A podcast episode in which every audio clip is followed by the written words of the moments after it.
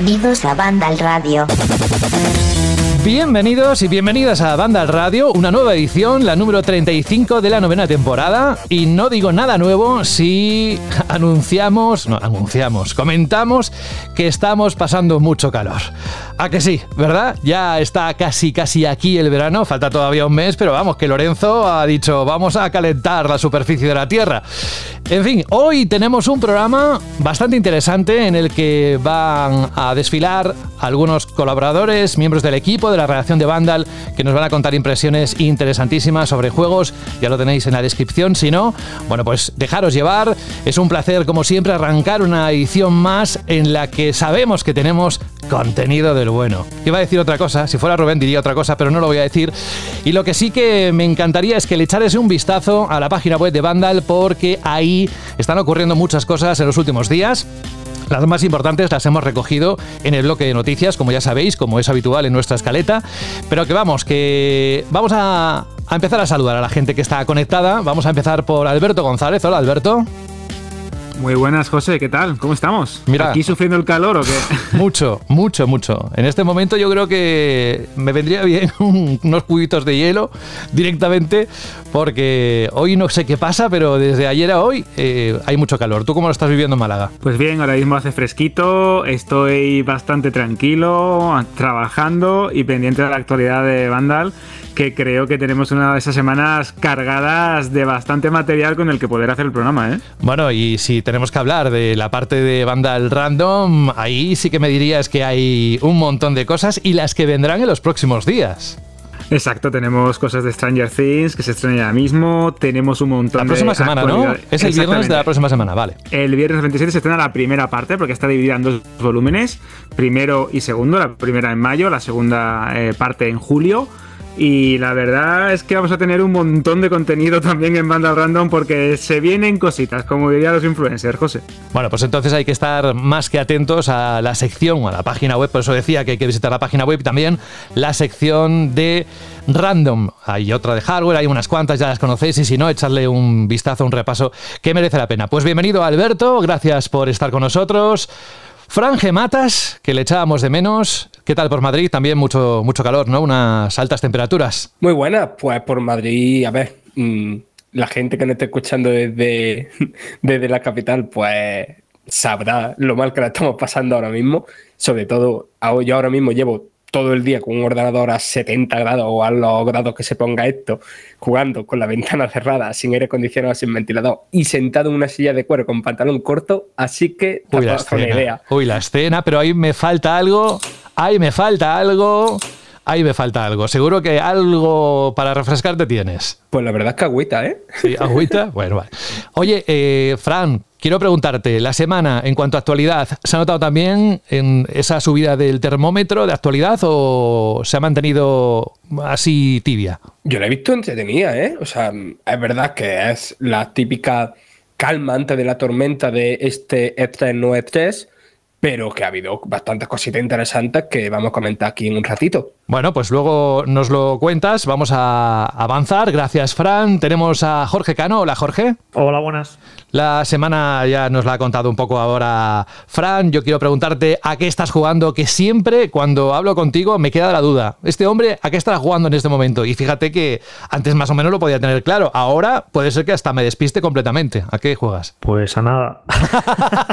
Pero no habías entrado en esa fase de que querías jugar y eso. No, no, eh, es que el Den Ring me ha, me ha roto, me ha dejado roto por dentro totalmente. No, no sí, sí, los videojuegos ya no, no tienen sentido para mí, no, no, sé qué jugar, pruebo algo y, y no le veo sentido. Sí, sí, me ha, me ha, destrozado totalmente el Den Ring. Esto lo escucháis con música de esa de ti, nani, nani, y queda con unos lagrimones, nos caen ahora. No sé qué juego va a ser capaz de, que, de volver a que lo olvide el Den Ring y que vuelva a disfrutar con los videojuegos, pero de momento no, no lo he encontrado. Bueno, sí, bueno, miento un poco porque me pasé Monkey Island 1 y 2 cuando anunciaron el nuevo me hizo una rejugada de los dos y disfruté, disfruté como un enano, la verdad. Lo disfruté muchísimo. Pero después de eso, no juegos nuevos que han salido y tal, he probado uno, he probado otro, no sé qué, he probado alguno incluso que digo, está bien, reconozco que está bien. Por ejemplo, el Rock Legacy 2 estuve jugando y estaba muy chulo. A mí el uno me encantó y, estuve probando este, pero llevaba, me puse a jugar y dije, es que no sé, no, no le veo la gracia y me aburrí y, no he seguido jugando. Ya te digo, no estoy jugando nada, no, ya te digo, me, ha dejado muy, muy roto el Elden Ring. Oye, ¿y de películas así que te hayan llamado la atención en los últimos meses? ¿Alguna recomendación rápida? Porque sé que tienes unos gustos muy concretos. ¿Cómo que muy concretos? Bueno, por, lo menos para mí, a mí me sorprenden.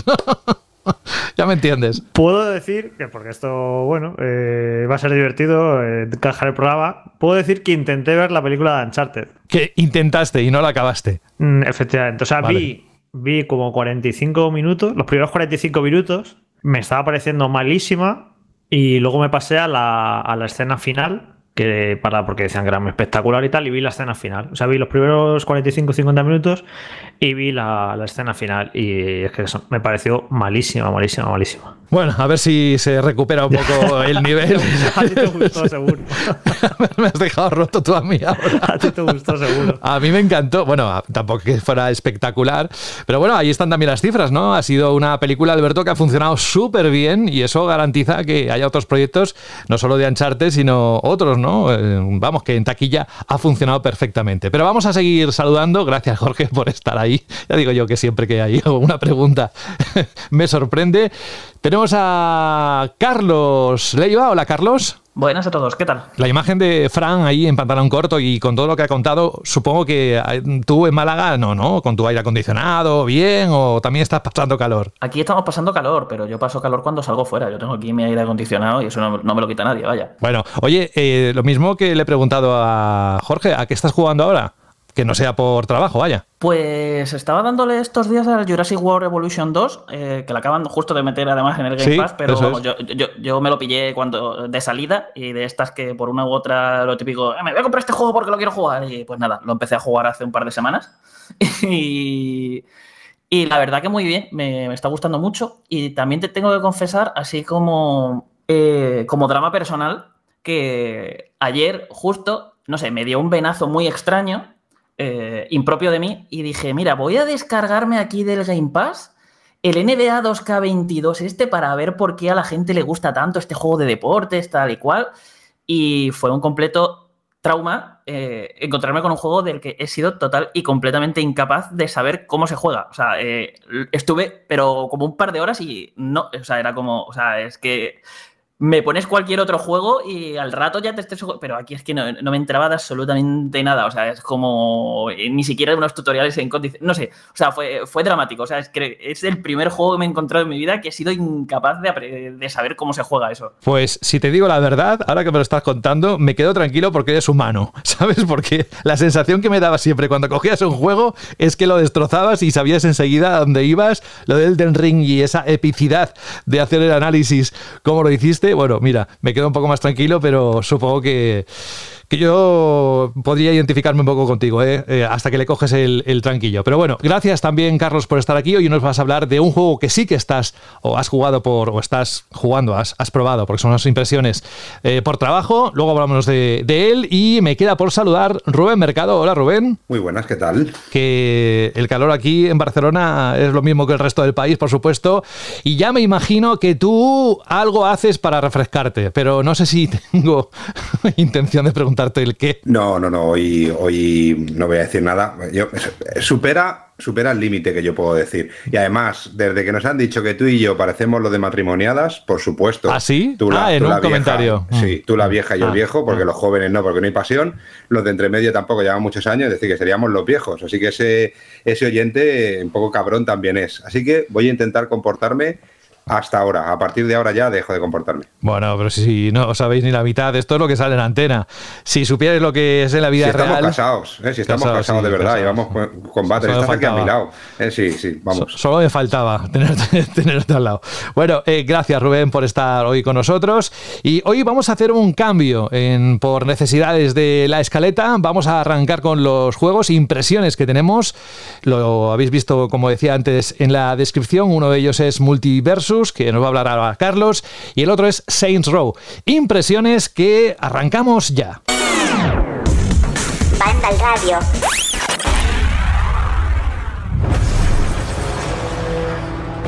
Forma extraña de energía detectada. Luego, por supuesto, iremos con el bloque de noticias, ¿eh?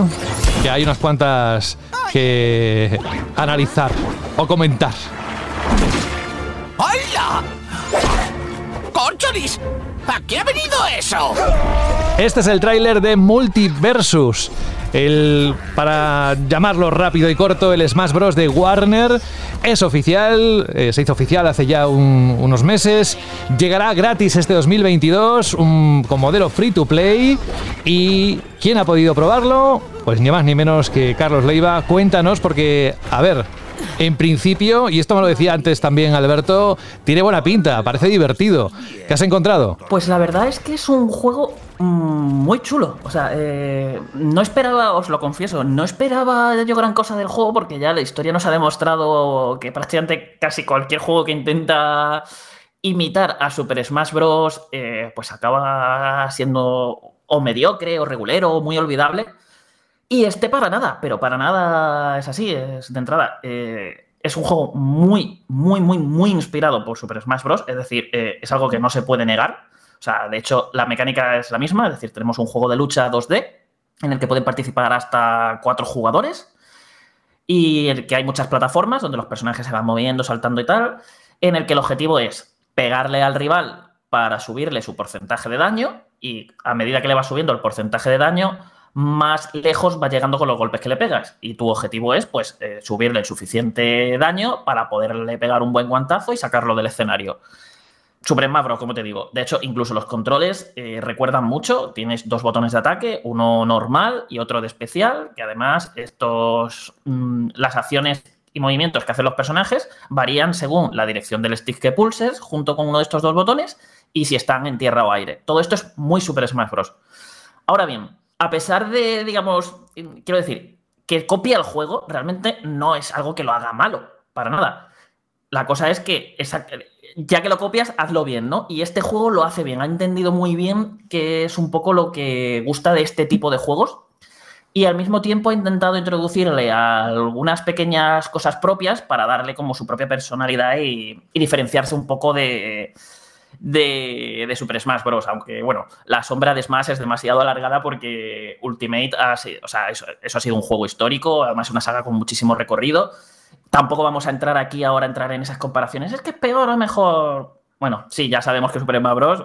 Mm, o sea, evidentemente es mejor en lo jugable y en todo, en contenidos y tal pero eso no invalida que aquí tengamos una alternativa muy válida, muy chula y que además tiene propone cosas muy interesantes. De entrada, el plantel de personajes. A mí me flipa. Es decir, tenemos en un juego eh, personajes provenientes de DC, como Batman, Superman, Wonder Woman, que te los mezclan con personajes de los Looney Tunes como Bugs Bunny, que te meten ahí de repente también al gigante de hierro, que te pues sacan de la nada a Tony Jerry y a los de Hora de Aventuras, a los de Steven Universe y más todo lo que tiene Warner Bros. ahí, que Dios sabe qué, es, qué licencias van a llegar ahí. Que, o sea, yo estoy convencido de que en un futuro vamos a tener personajes del Señor de los Anillos, de Matrix, de Harry Potter. O sea, aquí es que esto tiene un filón enorme para hacer un plantel hiper atractivo, que para mí ya lo es. O sea, tal y como eh, es pequeñito el plantel que hay ahora mismo, y a mí ya esa mezcla de personajes que tiene me encanta. Y lo mejor de todo es que todos ellos están cuidadísimos. Es decir, cada personaje es un mundo, se juega de forma completamente distinta, tiene mecánicas propias, eh, un montón de peculiaridades que te tienes que aprender y que además eh, se han, o sea, han puesto muchísimo esfuerzo en que cuando tú juegues con ellos tengas la sensación de que se mueven y hacen las cosas que tú esperarías que hicieran. Por ejemplo, eh, yo creo que aquí el mejor ejemplo para, para que entendáis esto, es el mismo personaje de Tony Jerry, que cuentan como uno solo, ¿vale? Es decir, no juegas con el gato y el ratón a la vez. De hecho, tú, digamos, vas manejando al gato y el ratón lo tienes ahí que te va permitiendo hacer cosillas. Pues esos personajes pelean.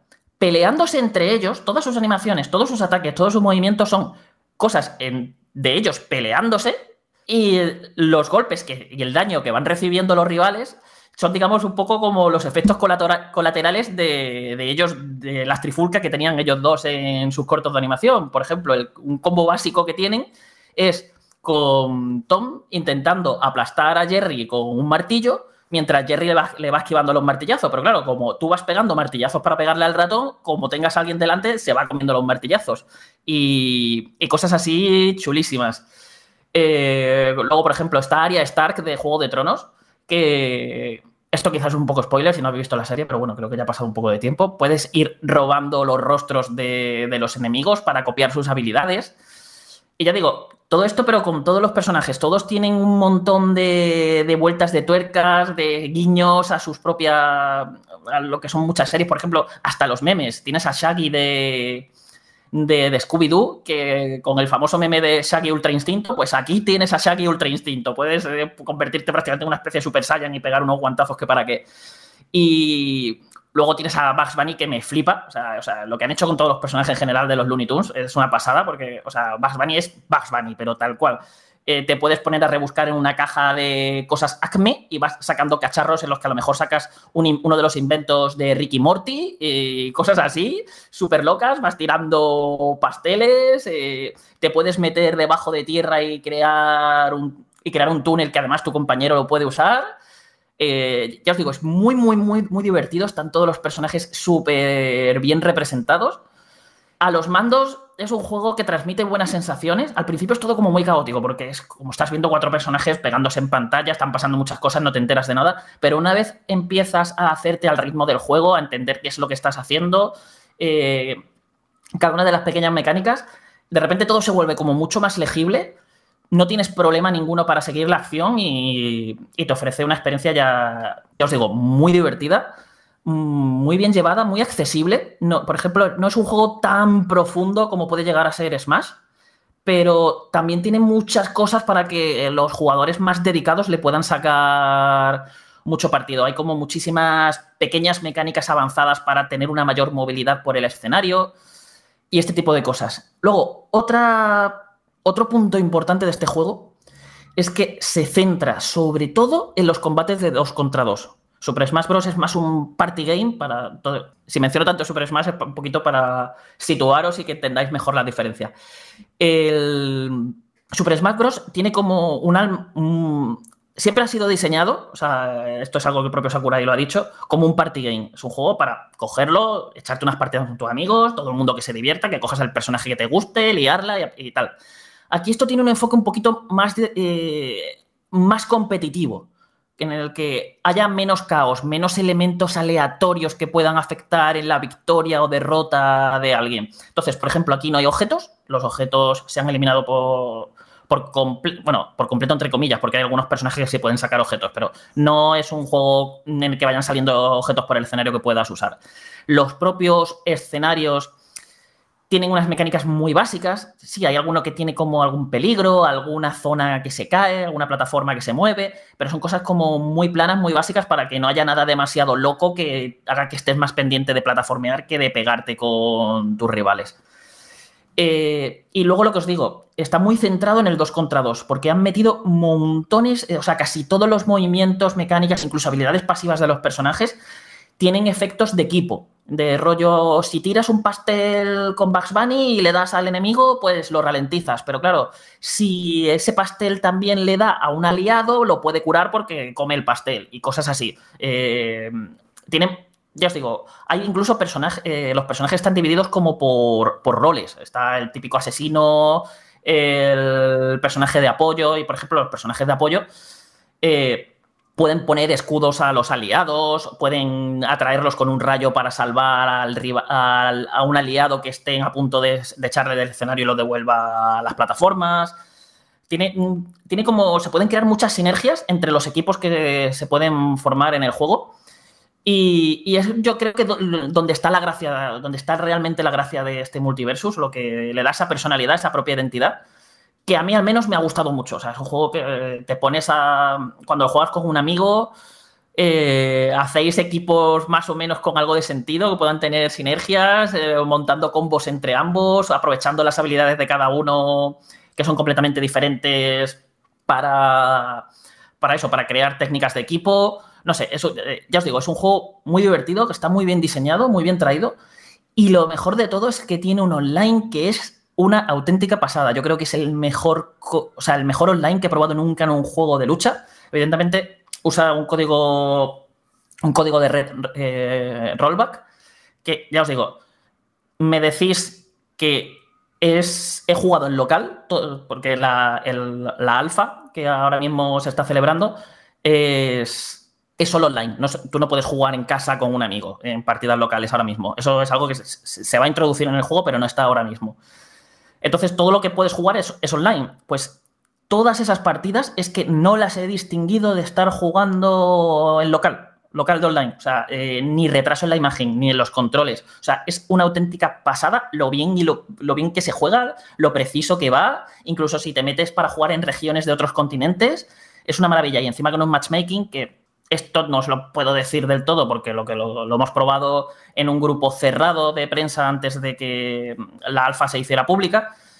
Y, pero nos encontraba partida al instante. O sea, era poner, buscar partida y es que a los 5 o 10 segundos ya estábamos jugando. Así que promete bastante este tema de cara, de cara al futuro. Me parece increíble estas pedazos de impresiones, Carlos, porque es eh, a priori es, recuerdo que la gente era muy reacia, que fue muy crítica, que se hicieron muchos memes con este anuncio del juego, que si no sé qué, como bien dices, ¿no? las comparaciones con Smash Bros.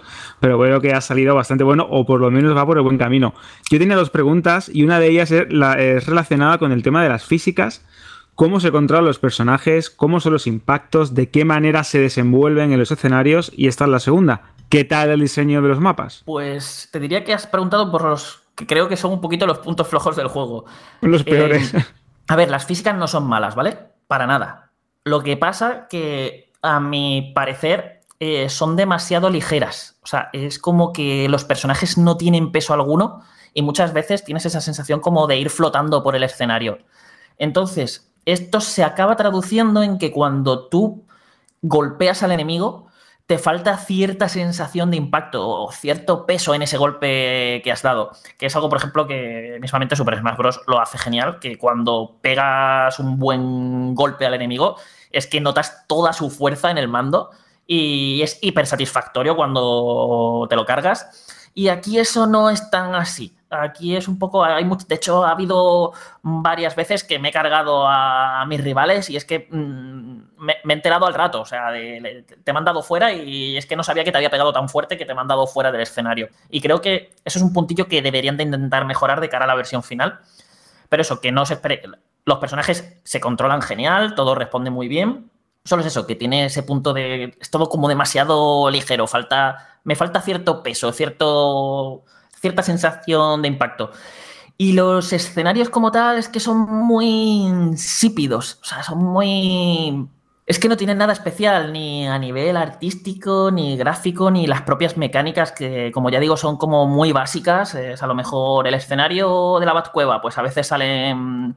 Algunas zonas se llenan de humo y otras veces sale una bandada de murciélagos por ahí, por los laterales, pero ya digo, poco, es muy poquita cosa. No, no he visto nada que me haya sorprendido, que haya dicho, oh, qué chulo, qué pasada de este escenario. Es todo como muy básico.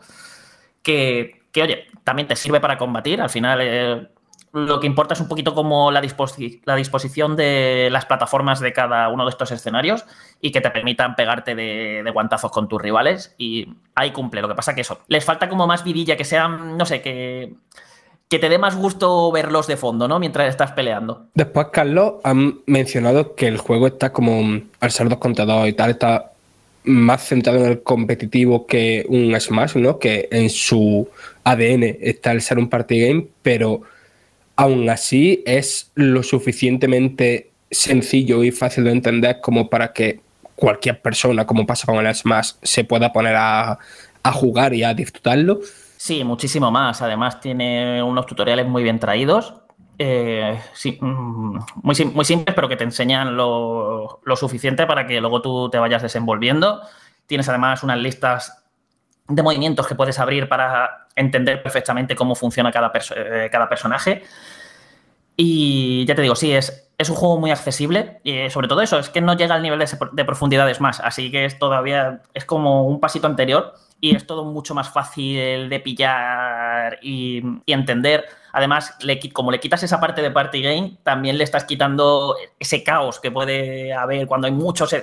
Objetos por el escenario, cuando se producen muchos efectos, cuando el propio, los propios escenarios están con sus locuras, como puede ser a lo mejor cuando peleabas en el circuito Big, Blue con todas las naves, saltando de nave en nave, pues esas cosas aquí no, es todo como tú vas a ver el juego y te vas a echar un par de partidas y vas a saber, te vas a saber desenvolver perfectamente. Y de hecho, aunque eh, estamos hablando de que está muy centrado en el 2 contra 2, eso no quita que también tengas opciones de jugar unos contra unos y, un todos contra todos. O sea, que dentro de lo que cabe, al final cada uno jugará pues lo que más le guste. Lo que pasa es que a mí jugar un uno contra uno o un todos contra todos, como pierdes esas mecánicas de equipo que tienen todos los personajes, es como que pierde parte de la gracia que tiene el juego, como que no le estás sacando todo el partido que tiene. Y a lo mejor ponerte a jugar un uno contra uno con un personaje que a lo mejor te gusta mucho pero que es un personaje de apoyo, pues la mitad de tus habilidades se quedan un poco en tierra de nadie. Entonces yo creo que, eso, que aquí el juego donde realmente va a destacar y donde además los propios desarrolladores lo están diciendo, que, es en lo que se están centrando, es en el 2 contra 2. Y también, Carlos, no sé si te han comentado algo, pero esto al ser un juego free to play y tal, yo entiendo que se plantea como un juego como servicio, ¿no? Y de qué modo se va a ir ampliando y sobre todo de qué modo se va a ir monetizando. A ver, de esto hemos podido ver ya un poquito en la, propia alfa. El juego, pues como juego como servicio, ya te puedes imaginar, y más a un juego de lucha, cómo se va a ampliar. Más escenarios, más personajes y más modos de juego. O sea, es lo que prácticamente nos han dicho que es lo que van a ir metiendo sobre todo. Más contenidos, irán puliéndolo también. Y luego, ¿cómo se monetiza? Pues es un sistema muy tradicional de tienes tu pase de temporada, tienes tus misiones diarias, tienes tus objetivos de temporada, vas cumpliendo esas misiones y objetivos, vas subiendo de nivel en el pase de temporada y vas desbloqueando recompensas. La mayoría son puramente estéticas, como eh, efectos cuando eliminas al rival, que por ejemplo hay uno chulísimo que me flipa, que creo que es el mejor efecto del mundo de cualquier videojuego para cuando derrotas a un enemigo, que es que echas al enemigo del escenario y sale eh, la musiquita del final de los cortos de los Looney Tunes con Porky ah, diciendo como eso es todo amigos o sea es, maravilloso bastante guapo eso ¿eh? es maravilloso eliminar así a alguien en este juego y lo típico comentaristas eh, trajes para los personajes mm, todas estas cosas puramente estéticas ¿qué pasa también? también jugando combates vas consiguiendo dinerito, o sea, el típico monedas de oro, como se llamen en el juego, que ahora mismo no, me acuerdo. Y con esas monedas lo que puedes hacer es comprarte personajes. Imagino que, o sea, la tienda, por ejemplo, no está todavía activa, pero imagino que o los podrás comprar con dinero real o simplemente vas jugando partidas hasta conseguir el, el, dinerito suficiente para comprarte el personaje que te quieras comprar. Muy rollo MOBA, por ejemplo, como League of Legends. Funciona exactamente igual este tema. La cosa está que ahora mismo está la, digamos, el ritmo y la velocidad de progresión como muy acelerado para que la gente pueda probar las cosas. Para que la gente se pueda desbloquear rápido los personajes que están bloqueados, para que la gente pueda conseguir muchas cosas del pase de temporada y ver que funciona bien el tema del pase de temporada. Entonces, no, ahora mismo es imposible saber cuál va a ser el ritmo que va a tener ah, el juego final a la hora de desbloquear contenido. Porque ya te digo, ah, el pase de temporada tiene nivel 50 de máximo y yo era nivel 35 al día siguiente de darme acceso a la alfa y sin jugar demasiado, ¿vale? O sea, habiendo jugado 30 o 40 partidas. Entonces, eh, esto es casi seguro que lo van a cambiar en la versión final y será mucho más lento. La cosa es cómo de lento. Eso es, eso es lo que está por ver. Y luego otra cosita que tiene por ahí, que me escama un poquito más, es el tema de que cuando tú juegas con un personaje, ese personaje tiene como su propio pase de temporada asignado. Lo que pasa es que ese es permanente, ¿vale? No, no va a terminar la temporada y lo vais a perder. No, simplemente tú vas subiendo de nivel al personaje y vas consiguiendo recompensas relacionadas con ese personaje, como iconos de perfil, trajecitos, que podértelo poner de comentarista. Y la cosa está en que también desbloqueas eh, una serie de habilidades equipables, como una especie de perks que te dan ciertos potenciadores, como haces un 5% más de daño, tu equipo reduce un 5% del daño recibido o echa más lejos al enemigo si está en el aire. Ese tipo de cosillas que sí, todo el mundo se las va a poder desbloquear, pero Y ahora mismo es demasiado pronto para decirlo, sobre todo porque todavía están haciendo un montón de ajustes, está en versión alfa, vamos. Pero es lo típico que me deja así un poco como, bueno, a ver si esto lo equilibran bien y no se convierte en un elemento así demasiado desequilibrante. Según me comentó el Daniel Kraft, que es el, que es el diseñador principal del juego, el, el programador principal del juego, perdón están diseñados para que no sea un elemento decisivo a la hora de, de que un equipo gane u otro. Simplemente son como pequeñas ayudas para personalizar un poquito el estilo de juego de cada personaje. Lo que a mí me, me molestaba un poquillo de esto es que si tú empiezas a jugar con un personaje nivel 1 y te emparejan con uno nivel 7, ese de nivel 7 probablemente tendrá dos o tres potenciadores ya que se puede equipar y tú ninguno. Y es como que ya, mira, ya él tiene una pequeña ventaja frente a mí que yo tengo que jugar todavía unas partidas. Me dijeron, oye, pues puedes jugar con bots y así te vas haciendo el personaje y vas desbloqueando esas mejoras. Pero claro, yo no quiero jugar con bots, yo quiero jugar con gente. Y bueno, la verdad es que mm, no me parecieron decisivas lo, lo, que he jugado. De hecho, estaba ganando a gente que me sacaba mucho nivel con sus personajes, eh, sin demasiados problemas. Pero es eso, es algo que me gustaría ver cómo terminan de equilibrar en la versión final. Y bueno, que está ahí. Carlos, eh, sabemos por el artículo que hay en la web y todo esto que todavía no hay fecha, pero ¿se sabe o se huele algo de cuándo va a salir, cuándo no? ¿O si habrá posibilidad de jugarlo eh, antes del lanzamiento? ¿Si tienen alguna planificación hecha para testearlo? Pues ahora mismo están con la alfa cerrada, que ya está abierta a, digamos, a la gente que ha recibido invitación, pero a partir de julio eh, empieza, una beta abierta. Y yo creo que más o menos a partir de ahí podremos orientarnos. El juego está fechado para este año, así que viendo que van a hacer una beta en julio, yo apostaría por octubre, noviembre, ¿no? No sé, no sé vosotros. Estas son las impresiones que nos ha dejado Carlos sobre un juego multiversus que todo apunta que es divertido, que promete bastante como juego de lucha, aunque las comparaciones, como él ha dicho durante casi toda la explicación, son, vamos, imprescindibles.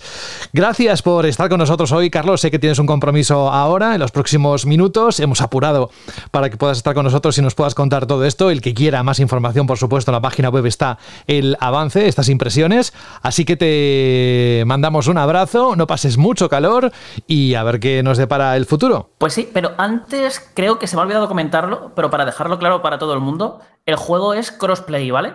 Es decir, vais a poder jugar con. O sea, además de gratuito, es totalmente crossplay, por lo que vais a poder jugar con cualquier persona, independientemente de la plataforma en la que jueguen. Vais a poder hacer equipos con vuestros amigos que no tengan la misma plataforma que vosotros.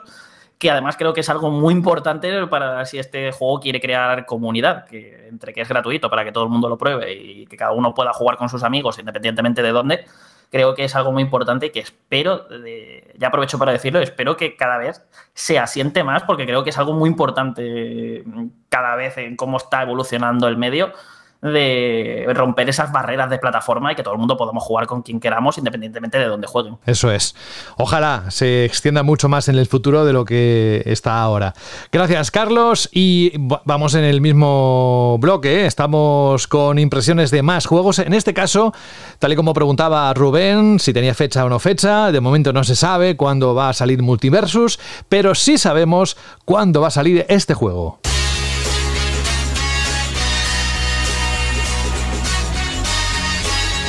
En un mes en el que hace mucho frío.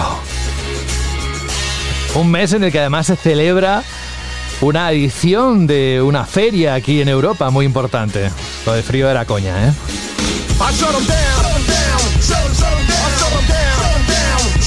El 23 de agosto es cuando sale Saints Row, el reboot que vuelve una aventura de acción de mundo abierto, esta vez a cargo de Volition, y que además, bueno, pues que lo ha probado Fran, queda relativamente poco, al menos sabemos que está ahí la fecha, si no la mueven Fran, pero yo desde que vi el tráiler a mí me llamó la atención y espero que tus impresiones, que has podido acceder a un evento privado, pues que nos lo puedan confirmar poco a poco. ¿Qué nos dices al respecto? Pinta muy bien, pero ¿cómo lo has sentido en tus manos? Pues lamentablemente en mis manos de ninguna manera, José, porque esa es una cosa que hay que aclarar, que todavía no lo hemos podido probar, ha sido uno de estos eventos hands-off donde te enseñan una demo muy larga, pero no deja de ser eso, una, una muestra, algo que te enseñan Y entonces hay muchas cosas que a nivel de gameplay en un vídeo las veo muy atractivas, pero que habrá que ver cómo se perciben una vez lo tienes en, en la mano, con el mando y tal. Una vez lo estás jugando tú. Que esto además, desde un tiempo a esta parte, viene siendo bastante habitual, ¿no? En algunos juegos, lo que pasa es que no, no falta tanto. O sea, que tampoco hubiese sido extraño que hubiese sido eh, un hands-on, ¿vale? De, del juego. Pero bueno, cuéntanos, lo que has visto, eh, ¿qué te ha destacado? ¿Qué nos eh, contarías ahora como lo más importante? Vale, a ver, para la gente que mm, no haya escuchado ningún programa de Bandas Radio en el que hayamos hablado antes del juego, ni haya leído uno de los varios artículos de avances que hemos sacado hasta el momento, eh, este Saints Row es un reboot, es decir, no continúa nada de, los Saints que salieron hasta hace 6-7 años, si no recuerdo mal. Eh, y es muy importante, creo, para que la gente, porque mucha gente entró a la saga Row con esa tercera parte, ¿no? Que fue un juego que se volvió viral, ¿no? Y que a partir de ahí no pararon, o sea, tuvieron mucho éxito.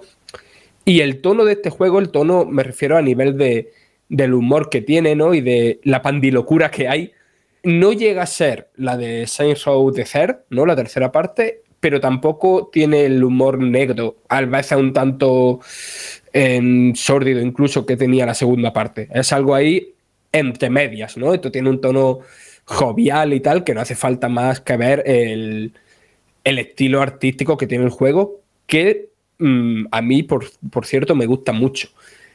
Eh, más allá de eso, ¿qué nos vamos a encontrar en esta aventuración de mundo abierto? Lo primero, un mundo santo ileso, que es el mundo abierto más grande de la saga, que está inspirado en el suroeste de Estados Unidos, que está dividido en nueve distritos, eh, cada uno con un estilo muy diferenciado, pero todos son nueve distritos conectados por un desierto que tiene pinta de ser enorme y que aparte está bastante bien diseñado en tanto que parece muy divertido de conducir por él, ¿vale? Y claro, aquí en este juego los Saints no existen, ¿no? Tú te, eres tú el que crea la banda de los Saints, ¿no? Entonces te creas un personaje con, de, verdad, el editor más profundo que yo he visto jamás en un videojuego, eh, no solo para los personajes, sino para las armas, para los vehículos, eh, para la propia base de los Saints, eh, a nivel de personalización, ¿no? De expresarte como jugador en lo que hace este Saints Row es increíble. Y algo que tiene sentido porque es un juego que también tiene su modo cooperativo con otro jugador, ¿no? Y mola bastante el tema de, que otras personas vayan a ver eh, tu mundo, tu, cómo te has personalizado tú o tal. Y son. Y es una personalización que puedes cambiar en cualquier momento, ¿no? Que no hace falta ir a tu base para cambiar, no, no, puedes abrir el menú de pausa y en ese momento eh, ponerte a cambiarte, ya te digo, 8 mil millones de movidas. Eh, pero más allá de eso, lo importante, lo que hace el juego, aquí lo que nos enseñaron fueron tres misiones principales, eh, una actividad eh, repetible, según nos dijeron, y después lo que es simplemente el ir moviéndote por el mundo abierto. Así que voy a ir como por partes. La parte de las misiones principales, a mí me encantó, lo, me, encantó lo que vi, porque las tres, tanto una que era como al principio del juego, como una que estaba a mitad, no paraban de sucederse situaciones alocadas, eran muy variadas, te mezclaban mm, partes de conducción muy, muy loca con partes más de, de shooter, un shooter mm, super arcade, super rápido, lleno de armas locas, con, no sé, con fatality mm, muy gracioso, cómo se comportan los enemigos y el tipo de ataque que hacen eh, también está muy guay en, en incidir en el humor, ¿no? aunque aún así, aunque el juego sea como un tono humorístico, arcade y tal, sí que hemos visto como distintos tipos de enemigos que te obligan a, no poder usar todo el rato la misma estrategia o la misma arma con, un enemigo. Y no sé, o sea, que, por ejemplo, una, de las misiones, para que os deis para que hagáis una idea de esa variedad de la que hablo, ¿no? Empezaba yendo a, a rescatar a uno de los Saints, a uno de tus compañeros, a, un lugar. Eh, aquello se, de repente se convertía en una peli de sopapos del oeste. Eh, después eh, continuaba interrogando a un tipo que estaba dentro de una letrina y como no te daba la respuesta, enganchaba la letrina a tu coche y empezaba con el coche a dar salto por el desierto mientras él pues estaba ahí encerrado. Después te colabas volando en una mansión y empezabas ahí a, a y todo con una estética muy de luces y colores por todos lados. O sea, se, había como mucha variedad de situaciones, ¿no? O sea, en otra había que infiltrarse en una fábrica de otra de las facciones de Santa Ileso y todo comenzaba tú yendo en helicóptero y amargándole un poquito una barbacoa que estaban haciendo en la fuera de la fábrica para ya colarte dentro y dentro el combate no era simplemente ponerte a disparar, sino que podía usar elementos del escenario como disparar a los coches para que no para que explotaran, ¿no? sino para que fueran avanzando y atropellándolos y no sé, que, que no es un juego que parezca súper profundo, pero es un juego que parece muy divertido y de que constantemente a través de una violencia cómica nos esté sacando una sonrisa de vez en cuando. Y después, eh, más allá de esas misiones principales, en lo que son estas actividades repetibles, solo nos mostraron una, pero dicen que ahí es cuando vamos a ver situaciones o mecánicas que no están, que no están en el resto del juego, pero que son situaciones como atractivas. En la que nos han enseñado era, eh, nos piden ayudar a un atraco un banco, una señora mayor, pero eh, no nos deja entrar con ella al banco, no quiere que conduzcamos, simplemente ella quiere hacer el atraco, con, ella conduce siempre en, la huida de la policía y nosotros lo que nos encargamos es de disparar a, los coches patrulla. Entonces eso que provoca que puedan crear, un, pues como solo nos encargamos de disparar, que puedan crear una persecución súper espectacular por las calles Santileso y también que puedan introducir mecánicas como poder ponernos eh, de pie sobre el coche para disparar o tumbarnos, tener que estar constantemente cambiando entre estar sobre, sobre la vaca del coche y, meternos dentro para recuperar vida. Es una cosa que interesante, pero que está por ver hasta qué punto esto de ofrecer nuevas mecánicas es cierto y eh, hasta qué punto hacer eso un, más de dos veces va a ser divertido.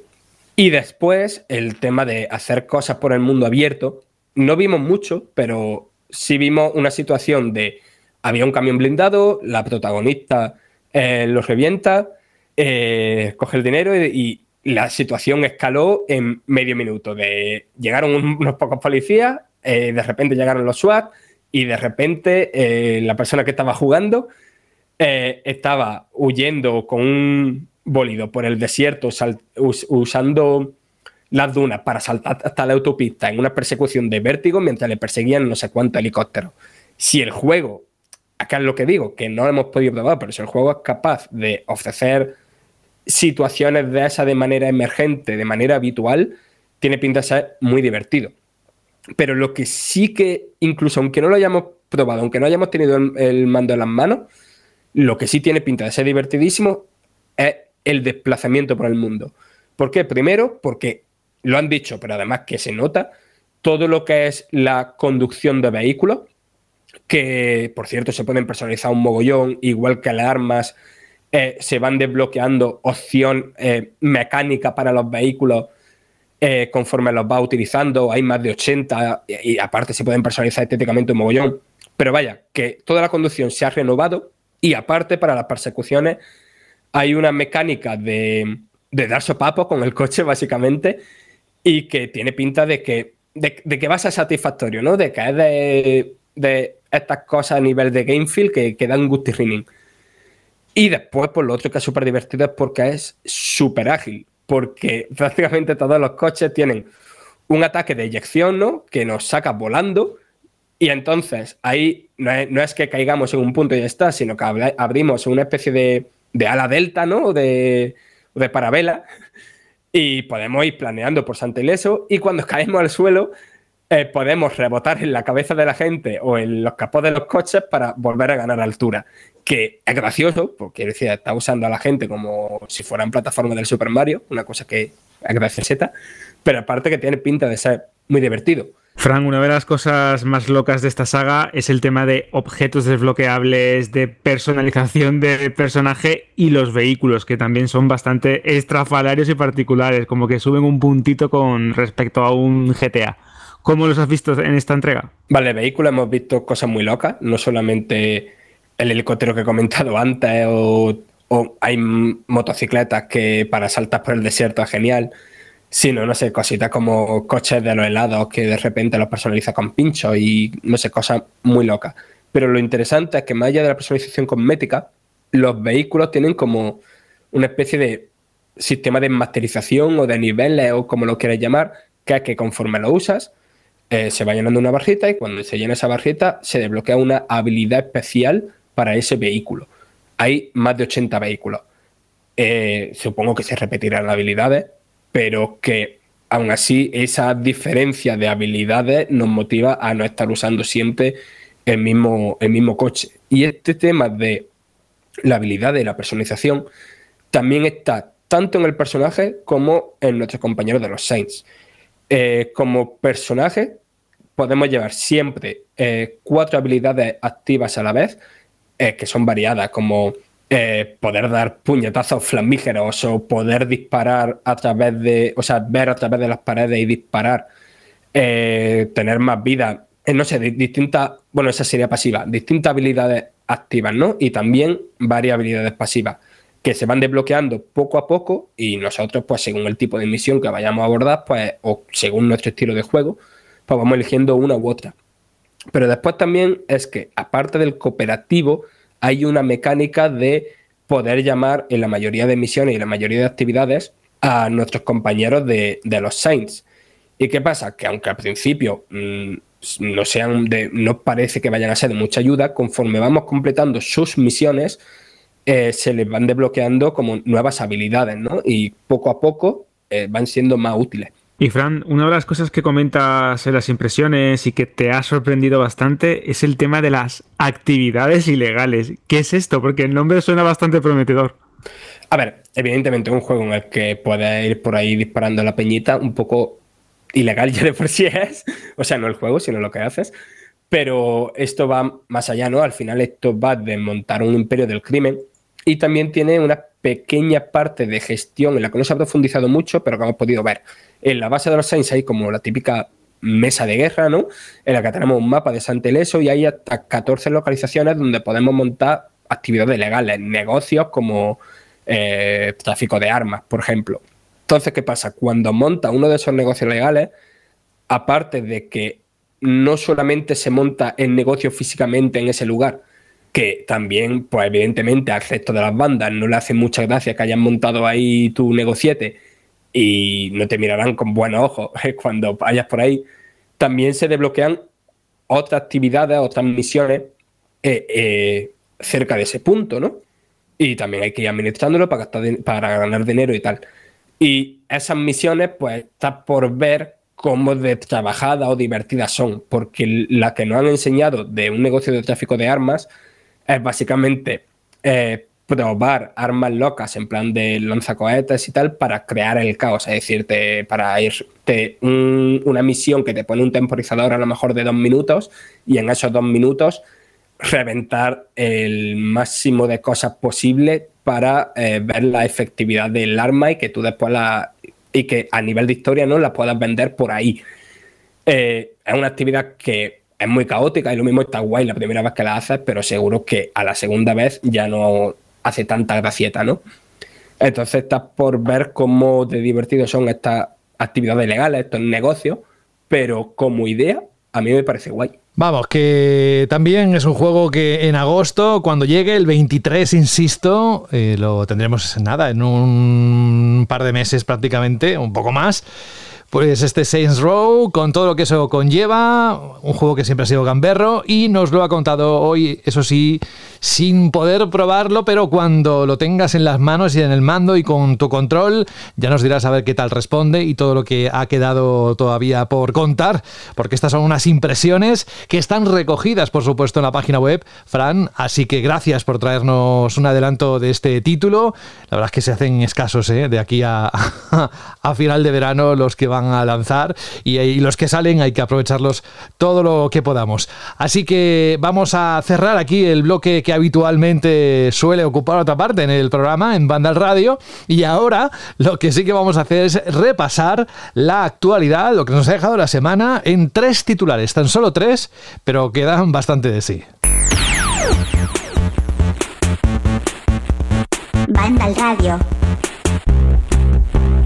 Y vamos a empezar con PlayStation Plus, que es otro de los puntos fuertes de este verano, porque será el 22 de junio cuando se ponga en circulación. Sabéis que a finales del pasado mes de abril Sony confirmó un secreto a voces como era el del cambio de PlayStation Plus, su servicio de suscripción que se renovará para adoptar un modelo de cuatro membresías, y contamos deluxe, que estará limitada a los territorios en los que no hay actualmente PS Now. Bueno, pues unos servicios con distintas características que se estrenará a finales de mayo en Asia, exceptuando Japón, para ir llegando a otros países como España o continentes como América y Europa, como decía, durante junio. Esta semana Sony ha querido ofrecernos más información sobre el nuevo PlayStation Plus, desgranando algunos de sus servicios como los juegos mensuales que estarán disponibles para todas las suscripciones, así como el catálogo inicial de juegos de PlayStation 4, PlayStation 5 y también clásicos de PSX o PSP que llegarán con los planes extra y premium o, por ejemplo, las demos que también se estrenarán gracias al nuevo PlayStation Plus. Como es de esperar, el catálogo se irá modificando y ampliando a lo largo de los próximos meses, pero las redes y los foros de banda le han ardido esta semana también un poco por el contenido, ¿no? Y por eso lo sacamos ahora como primera noticia. De inicio, los planes extra, premium y deluxe tendrán 56 juegos de PlayStation 4 y PlayStation 5 disponibles mientras tengan la suscripción activa, de los cuales 38 son de PlayStation Studios y los otros 18 pertenecen a otros estudios que se han aliado con Sony. En Vandal tenéis el listado al completo. No lo vamos a decir aquí porque no terminaríamos nunca. Por otro lado, los suscriptores de las membresías Premium y Deluxe tendrán también acceso a una selección de videojuegos clásicos que en ocasiones no siempre, en ocasiones, tendrá mejoras con respecto a las versiones originales como una tasa más alta de frames o una mayor resolución. En total son 29 títulos en este momento. Y también se conocen los 29 juegos de PlayStation 3 que estarán disponibles vía streaming para PlayStation Plus Premium. Y por último, eh, lo resumo, eh, tenéis toda la información en un larguísimo texto con todo lujo de detalles en Vandal, pero como decía, por último, para Plus Premium y Deluxe se ha hecho público el listado de demos o pruebas de juego de tiempo limitado a dos horas de juego y son Uncharted Legacy of Thieves Collection, Horizon Forbidden West, las demos, ¿eh? Cyberpunk 2077, Farming Simulator 22, Tiny Tina's Wonderland y WWE 2K22. Vamos, que estos son 3 y 3, son 6 juegos, Jorge, que son las primeras demo que se van a poner en circulación, pero que vamos, que cómo se te ha quedado el cuerpo después de todos estos anuncios y lo que ya sabemos que va a contener esos planes de suscripción. Bueno, cuando anunciaron esto y lo comentamos en aquel programa, dije que me costaba tener una opinión bien fundada porque no habían dado listado de juegos, ¿no? Y ahora que han dado listado de juegos, no te creas que tengo las cosas mucho más claras, porque no sé si, creo que supongo que no es cosa mía, porque lo he hablado con otros amigos y demás, pero ¿no os parece que es todo demasiado enrevesado y demasiado complejo? Me parece, o sea, acabas un poco tarumba. Eh, tanto... Yo justo, Jorge, estaba pensando eso mientras leía el artículo y hablaba, y hablaba José. Es, sea, es todo muy complicado. Yo pensaba, digo, seré yo que soy un, un, ya, y, pero claro, cuando te escucho a ti que estás mm, bebiendo videojuegos y noticias y cosas que dices eso, yo, sinceramente, yo ya no sé qué tengo, qué no tengo, qué tendría que tener, qué no tendría que tener. si el premium es una locura. Cuando nos pusimos a hacer la noticia, intentar explicarlo lo más eh, sencillo posible, no, no se puede explicar sencillo. Eh, tenemos un reportaje y de hecho lo tenemos que un poco remaquear porque es que es, difícil eh, simplificar la información explicarla clara. Y cuando se lo intentas explicar a alguien, es que cuesta mucho explicárselo y, nosotros que estamos todo trabajando con esto, nos cuesta entenderlo. Tú imagínate la gente de fuera que no, que no quiere que le calienten la cabeza, ¿sabes? No sé, eh, yo no, sé si alguien ahí de Sony PlayStation cuando han estado gestando todo esto, no saltaron las alarmas de lo estamos haciendo demasiado enrevesado. Es que el colmo del, del es que dice, bueno, vale, hay tres membresías. La esencial, que es la que había hasta ahora, la extra, que es la que te da acceso a juegos de Play 4 y de Play 5, que es, esa especie de Game Pass, y luego está la, la, Premium, que es la que te da acceso a clásicos. Ok, eso es como lo, lo que tienes que saber y lo que puedes explicar para que se entienda rápidamente. Pero es que, claro, luego hay una cuarta que se llama la Deluxe, que es en plan, ¿pero esto qué es? Y, ah, vale, es que se llama así, claro, que claro, porque los países en los que no hay PS Now, no hay eh, juego en la nube de PS Now, y para poder jugar a los juegos de Play 3 necesitas juego en la nube, pues ahí en esos países, en vez de llamarle Premium, le han llamado Deluxe. Y claro, de repente empiezas a ver la información y ves que hay cuatro en vez de tres, como te habían explicado. No sé, en serio, muy enrevesado y muy lioso.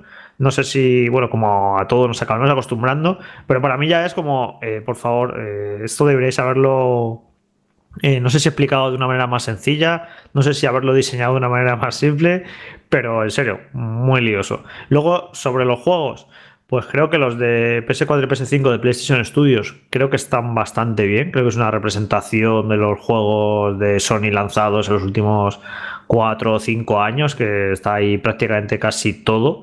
Yo, de hecho, lo estaba mirando el listado y, he jugado a casi todo porque siempre voy un poco a intentar seguir al día, ¿no? Los, grandes exclusivos que, han lanzado, pero bueno, siempre se te queda alguno por ahí, ¿no? Yo, por ejemplo, no juego a Returnal y, está ahí, bastante reciente. Y bueno, digamos que en general creo que está bastante bien. Sí me parece un poco más flojo en cuanto a third party, que bueno, no hay así mucho gran título.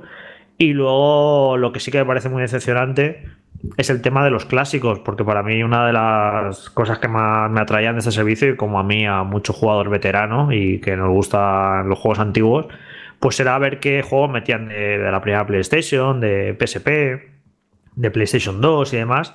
Y me parece muy, muy, muy flojito que, que anuncien solo seis juegos de PlayStation 1 y PSP de PlayStation Studios, más otros cuatro de third parties es un poco modo Nintendo con el Switch Online y eh, los juegos que mete de Nintendo 64 y demás, ¿no? Que los meta a cuenta gotas. Yo esperaba que fueran mucho más rotundos, ¿no? Y en plan, esto saliera con, con 50 juegos de PlayStation 1 clásicos y otros 50 de PlayStation 2, como poco. Y es muy, muy raquítico la, la cantidad de juegos. De hecho, de PlayStation 2 no hay nada nuevo, porque esos juegos de PlayStation 2 que aparecen en el listado, Escape 2, Dark Cloud, Fantavision, los Jack and Dust y demás, esos juegos ya los lanzaron para PS4, se podían comprar en PlayStation Store. Entonces lo que ha hecho ha sido recuperar todos esos juegos que ya lanzaron para Play 4 y meterlos, pero no hay nuevos títulos de Play 2 respecto a los que había en PlayStation 4. No sé, muy un poco pobre. Y claro, evidentemente, esto irá mejorando con el paso de los meses y demás. Pero como declaración de intenciones, me ha parecido muy demasiado cauta y los juegos de Play 3 pues es un poquito más generoso el listado, pero bueno, ya sabemos que hay que jugarlos en la nube. No sé, yo esperaba que el tema de los clásicos estuviera estuviera mucho mejor. Y luego ya para terminar con lo de que me parece todo esto muy enrevesado, eh, claro, anuncia también que Ubisoft va a meter su servicio de suscripción aquí dentro. Lo que me hace que me caliente más la cabeza todavía y se compliquen las cosas. Es en plan, vale, que, aquí dentro de esto está lo de Ubisoft, pero ¿qué juegos son? Es como todavía enrevesarlo mucho más. No sé, eh, Fran, si tú si has entendido bien cómo funciona lo del tema de Ubisoft eh, dentro de, PlayStation Plus, ¿no, nos lo explicas a todos? Eh, lo primero, aclarar que estos juegos que se han dicho ahora, todos los que ha comentado Jorge, no son la lista completa que va a haber en el día de lanzamiento. Ellos han dicho que son algunos de los juegos que estarán en el periodo de lanzamiento. Es decir, la mm, que hay otra cosa que no entiendo, que es para enrevesar todavía más, porque dan, porque mucha gente se puede pensar que estos son los juegos que va a haber. Y no, ellos mismos dicen al principio que, no, que, son algunos de los juegos, pero ves el listado y, te, y, lo primero que piensas es, vale, esto es lo que va a haber el 22 de junio. Y después lo de Ubisoft Plus es todavía más enrevesado, no ya porque lo de Sony se ha enrevesado, sino porque lo de Ubisoft ha enrevesado. Ubisoft tenía hasta ahora una suscripción solo en PC, que es Ubisoft Plus, que es lo que es básicamente un, un buffet libre de todo lo de Ubisoft, es decir, de todos los nuevos lanzamientos, de todos sus DLC, de todas las expansiones, eh, es todo lo que saca Ubisoft está ahí mm, desde el mismo día de lanzamiento.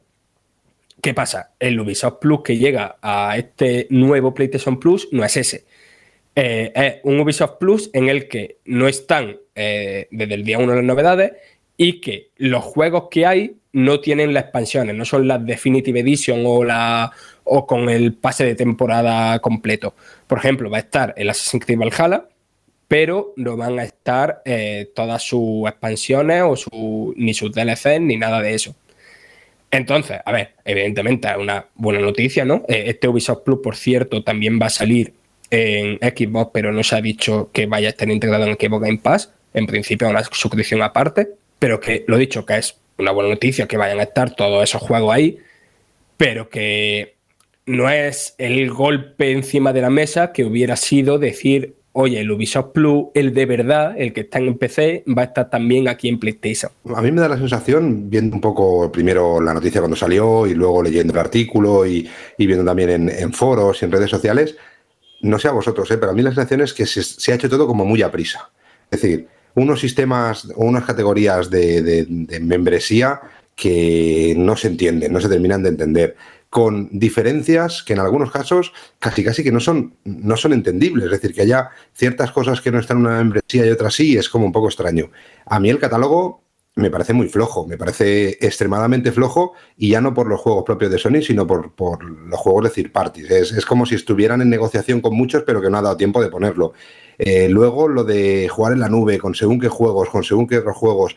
Eh, luego de lo de Ubisoft Plus, que tampoco lo han aclarado. Es, vamos a tener lo que sacar rápido. Yo creo que aquí ha tenido mucho que ver la gran aceptación y el gran éxito que está teniendo Xbox Game Pass, que aunque no sea lo mismo, eh, es normal que se intente comparar o que se compare o que se vea que va a tener o no, pero está todo como, como muy así, ¿no? Tenemos los juegos de cada mes los martes, pero según qué membresía tengas, la segunda semana de ese mismo mes va a haber actualización, pero tampoco dicen cómo va a ser, cómo no, es una cosa rara. Eso, eso en concreto es de traca, porque eh, lo leí, yo interpreté una cosa, eh, mi compañero Saúl lo leyó y interpretó otra, y es en plan, joder, si dos personas estamos leyendo lo mismo, estamos interpretando cosas diferentes, esto no está bien explicado. Porque claro, yo entendí, la primera vez que lo leí, entendí, vale, si a mediados de mes actualizan, yo pensé que se refería a los clásicos, pero no, porque se supone que a principio de mes va a seguir siendo como el plus actual.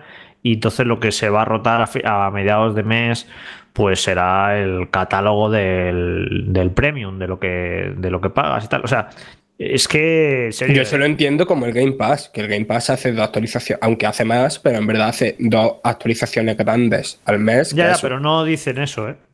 Pero y además el Game Pass es como más, es como más fácil. En, el blog y no, y no dicen eso. Es que, es, que tiene telita, macho.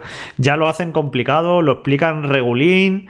Y en serio, si algo se ha, se ha, aprendido de esto de, las, de los servicios de suscripción y los que han triunfado y el éxito de Netflix y demás, es que hay que hacer las cosas simples. a la gente no le calientes la cabeza en demasía. Es que justo eso, Jorge. Es que a mí lo que, me, lo que más me fastidia, y como bien ha comentado Rubén y estamos hablando ahora, es que se ha comunicado de una manera muy torpe. Y no es la primera vez que a Sony le pasa algo parecido. Eh, cuando estás anunciando un nuevo servicio, en una época en la que ya estamos acostumbrados a las suscripciones, en la que tu principal rival, como es eh, Microsoft y Xbox, tiene un sistema relativamente también sencillo, porque todavía tienen esa marca de Xbox Live Gold, eh, Game Pass, pero bueno, mucho más sencillo que el que tienes tú y anuncias algo que en teoría es la evolución de PlayStation Plus, pero que no termina de serlo porque fusiona servicios, tienes tres membresías, no sabes cuándo se va a actualizar, la lista que das de juegos es incompleta, eh, no sé, que me parece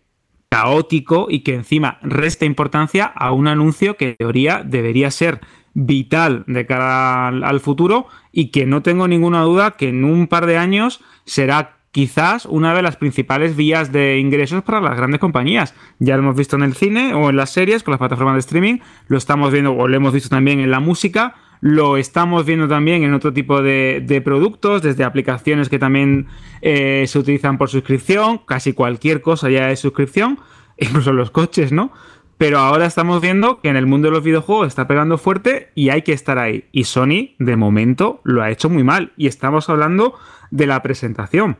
Vamos a ver también cómo funciona este servicio de la nube porque PlayStation Now es cierto que fue muy rompedor, pero tenía ciertas carencias como servicio. Vamos a ver también qué son capaces de ofrecer al usuario final cuando llegue al mercado. ¿eh? A mí, me, preocupa, ¿eh? un poco también eso, perdona, Fran, me preocupa eh, el que estamos en un momento tan tan sensible con la nueva generación, con la situación de consolas, con cómo va a estar todo, con, con una guerra brutal abierta que no tiene mucho sentido, pero que sigue cada vez más ahí entre una cosa y otra. Eh, los inicios de unos servicios, sobre todo cuando el mercado va hacia eso, un poco hacia eh, los servicios y ir dando ese cambio que ya hemos visto en la música o en el cine o en las series, yo creo que es muy importante hacerlo bien. Sí que es verdad que, el, si yo siempre lo he dicho, el sector de los videojuegos, dentro de lo que es el sector de la cultura, del entretenimiento, es el sector que tiene los cimientos peor desde el inicio, por la velocidad de crecimiento, por, el sistema de gestión, por la velocidad de evolución, cosa que el mundo del cine o el mundo de las series o el mundo de la música no tiene, eh, y eso hace que sea todo más complicado de controlar. Y si en esto, que yo creo que era el momento en el que eh, el sector estuviera controlándolo y gestionándolo de una manera más madura, hay este lío de que, bueno, ya decíamos, con el Microsoft Game Pass, al principio yo recuerdo el normal, que sea el Ultimate para PC, pero que en este puedo estos juegos, esto no. Pero es que el sistema de PlayStation que está poniendo ahora, el PlayStation Plus nuevo, es que hace fácil lo que veíamos complicado dentro de Xbox Game Pass. Además, la capacidad de negociación es eh, la fuerza de negociación que puede tener PlayStation ahora con este servicio respecto a captar third parties que también querrán sacar parte de beneficio, por supuesto, porque van a, van a dejar de vender juegos aunque no saquen el día de lanzamiento si no haces las cosas bien y no empiezas a tener una base de usuarios sólida y grande y en crecimiento y que lo entienda, tampoco es muy fácil gestionarlo y negociarlo, ¿no? Y, no lo sé, a mí me da la sensación, vuelvo a decir, que es todo como demasiado hecho como a, velocidad. Oye, ¿qué tenemos? Oye, pero es que con la versión normal no nos da para poder tener esto. Pues vamos a poner otra versión, otra, otro tipo de membresía. Ya, pero es que entonces para los servidores y para esto, pues, pues ponemos otra. Pero es que así pueden empezar a sacar cosas. Y eso de los juegos. Los primeros, el, el primer martes de cada mes un juego. En mitad de mes otros juegos. Pero esos juegos entonces no van a estar en el PlayStation Plus normal más adelante, sí. Entonces actualizarán juegos del deluxe que pasarán al, al, Plus en un mes en el que ya estaban, con lo que los juegos del Plus que te estén dando por ser solo del Plus estarán ya en tu membresía Premium, con lo que serán menos juegos. Es que no sé bien bien cómo lo van a gestionar, ya no solo de inicio, sino de futuro, el cómo actualizar ese catálogo y saber realmente a lo que puedes jugar o lo que no puedes jugar tú con la membresía que tengas, ¿no? Yo creo que estén un poco diciendo, oye, eh, cogeros el caro, que así lo tenéis todo y os olvidáis, pero no es así. La gente mira mucho más que se gaste que no se gasta. Y no es una membresía barata tampoco comparado con otros tipos de servicios, con lo que... Es que eso eh, también me da cierto miedo. ¿eh? Rubén, el tema del valor añadido. Cuando tú pagas una membresía de cualquier servicio, por ejemplo, hablamos de una plataforma como Netflix, si quieres disfrutar del contenido 4K porque tienes un buen televisor o tienes un buen proyector y quieres la mejor calidad, pues pagas por ello. Que te quieres quedar en Full HD y lo vuelvo a llevar al mismo tema, pues te queda en Full HD o si quieres otra resolución, tienes otra resolución. Pero aquí es que es un galimatías, es muy complicado y tampoco está demasiado eh, bien gestionado el tema del valor añadido. Es decir, yo quiero pagar un poco más por tener XXX o estos juegos o este acceso o este tipo de eh, productos que me interesan o se ajustan más porque soy un jugador mucho más dedicado o soy una persona que quiere aprovechar también todo el legado de PlayStation Studios a lo largo de sus diferentes plataformas. Pero es que tampoco está bien calibrado eso. Así que por eso digo que es verdad que todavía no han dado toda la información pertinente al servicio, pero que esta presentación, este jaleo de membresías, este tema de eh, valor eh, por suscripción, me parece confuso e incluso contraproducente. Es que es confuso, hasta imagínate, perdona, eh, decir con un compañero, oye, venga, vamos a echar esta tarde una partida a dobles, yo que sé, a cualquier juego de PlayStation 4. vale, ¿a cuál? Vale, a este. Oye, pero tú qué eres? yo soy Plus. No, pero es que tiene que ser Premium. Ah, pero es que soy Deluxe. Pero es que mm, al final dices, oye, mm, quedamos a hacer una cerveza y nos dejamos de tonterías. Es que es todo como muy complicado. Hombre, pero eso siempre, Rubén. Yo sí, siempre, mejor una cerveza. Si puedes quedar con un ser humano carne y hueso y tomarte algo, una cerveza mejor que jugar online. Eh, yo estaba, estoy viendo la información esta que publicó Sony, digo, porque a veces tendemos a lo mejor a, ser exagerados, ¿no? Y a veces, joder, tampoco es tan lioso como estáis diciendo y tal. Pero es que en serio, eh, es que es muy liosa la. Es absurdamente eh, compleja la comunicación. Pero ellos mismos han hecho la, la trampa en algunas cosas porque. Innecesariamente. Mira, os pongo un ejemplo muy concreto. En el apartado de videojuegos clásicos, Está eh, juegos clásicos de PlayStation 1 y de PSP. Hay diferencia, bueno, pues de PlayStation Studios y third parties, que ya me parece innecesariamente complicarlo, porque ya bastante complicada toda la información como para andar separando de PlayStation Studios y de third party. Pero bueno, vamos, vamos a admitir eso. Pero luego llega aquí donde está la, cosa que no entiendo.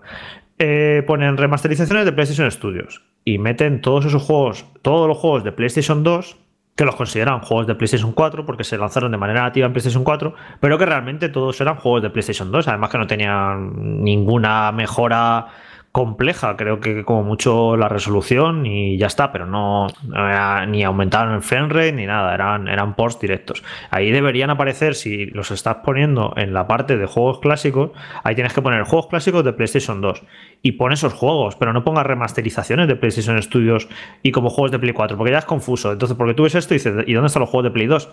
Pues están ahí, pero tienes que saber que son juegos de Play 2. y no sé, pero luego ya el colmo es aquí. Remasterizaciones de third party aparecen eh, Bioshock Remastered, Borderlands de Hanson Collection, Ballet Store, Kingdoms of Amalur y luego Harry Potter Collection. Vale. Que todos estos son juegos de PlayStation 4.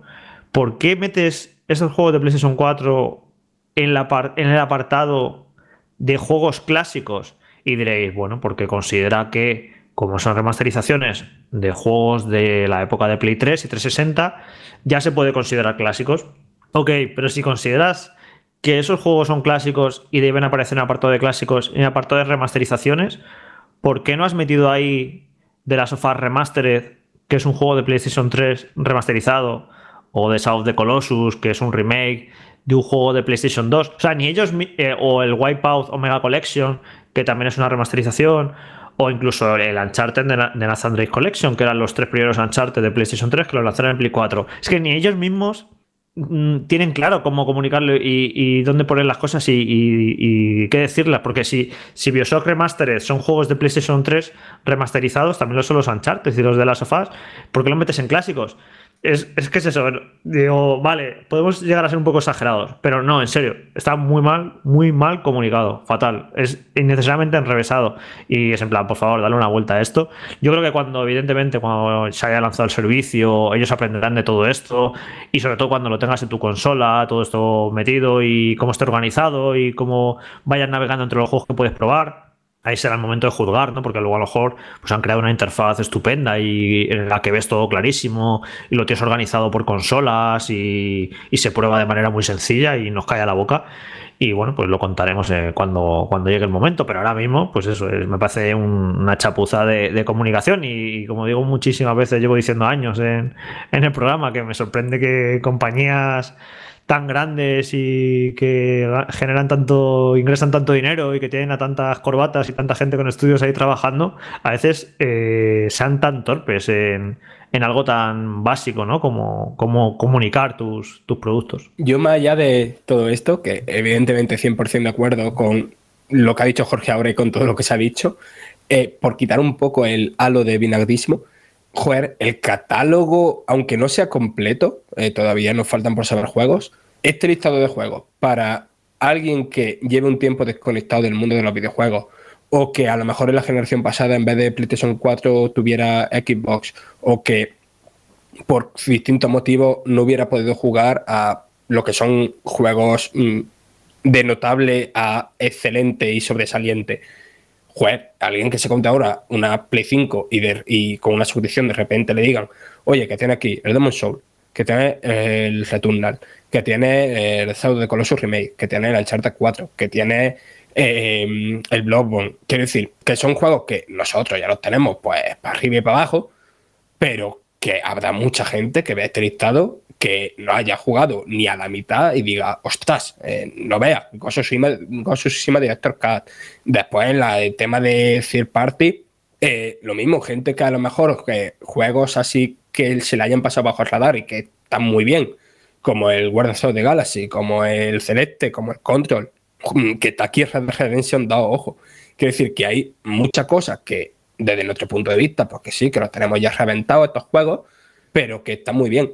Después, un tema que se criticó mucho porque había que criticarlo y que ahora con este comunicado han solucionado un poco, que es el tema de ligar los juegos retro a una suscripción. Y aquí han dicho, por fin, que todos los juegos de PSP y PS1 que eh, una persona tuviera ya comprado eh, digitalmente, eh, se los puede volver a descargar sin necesidad de estar suscrita a PlayStation Plus. Y no sé, un momentito me hace el fact-checking, no tengo al 100% claro. Eh, eh, vale, y también algunos de esos juegos de, de, la PlayStation original y de PSP, cuando lleguen al servicio, también se podrían comprar por separado, sin necesidad de estar suscrito a un servicio.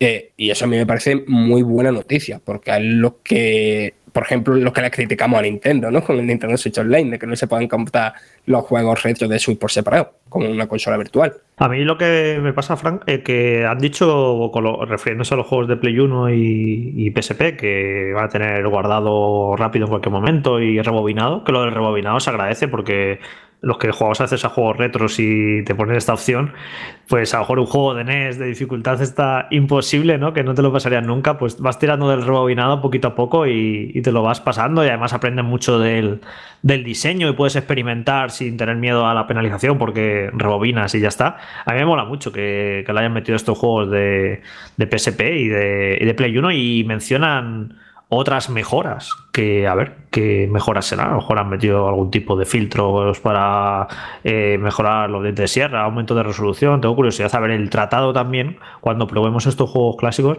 a ver cómo lo han hecho. Porque ya el, el que hayan metido ya todo esto del rebobinado y el guardado rápido, habla ya que, bueno, que no es, eh, no ha sido un por, mm, venga, ejecútalo y punto, sino que, que, hay algo de trabajo ahí. Así que tengo curiosidad por ver qué, es lo que han hecho exactamente. Pues saldremos de dudas en prácticamente un mes, eh, porque es lo que queda para el lanzamiento del servicio en al menos nuestro país. Bueno, ahí había otra noticia que vamos a dejar para otra ocasión sobre Sony y la adquisición de Bungie, que lo declara, bueno, el CEO eh, Yoshida ha dicho que la adquisición de Bungie es un gran paso adelante para ser más multiplataforma, también podría dar para un debate. Yo creo que lo dejaremos para otro día, que tengamos más información, porque eso no para aquí. Sony tiene grandes planes, los iremos descubriendo. Quien también tiene planes que a más de uno, bueno, más de uno, sabéis que en estas nueve temporadas de Banda al Radio, nuestro compañero Juan Rubio, si algo tenía en mente constantemente, era la vuelta de una de las sagas más emblemáticas de los videojuegos si estuviera escuchando ahora mismo el programa, seguramente podría rayar cristales sin utilizar las manos. Porque, ni más ni menos que Konami trabaja en recuperar la saga Silent Hill, que eso ya parece un secreto a voces. Muchas fuentes de la industria han afirmado tener información de lo que sería una fuerte apuesta de la compañía japonesa por recuperar su icónica franquicia de terror psicológico, un nuevo rumbo tras la cancelación del Silent Hills de Hideo Kojima. Mientras que Konami no ha confirmado todavía estos rumores, las informaciones no oficiales han explotado tras la publicación de unas imágenes filtradas de un supuesto proyecto en manos de Bluebird Team, los mismos, los responsables de, de, Medium.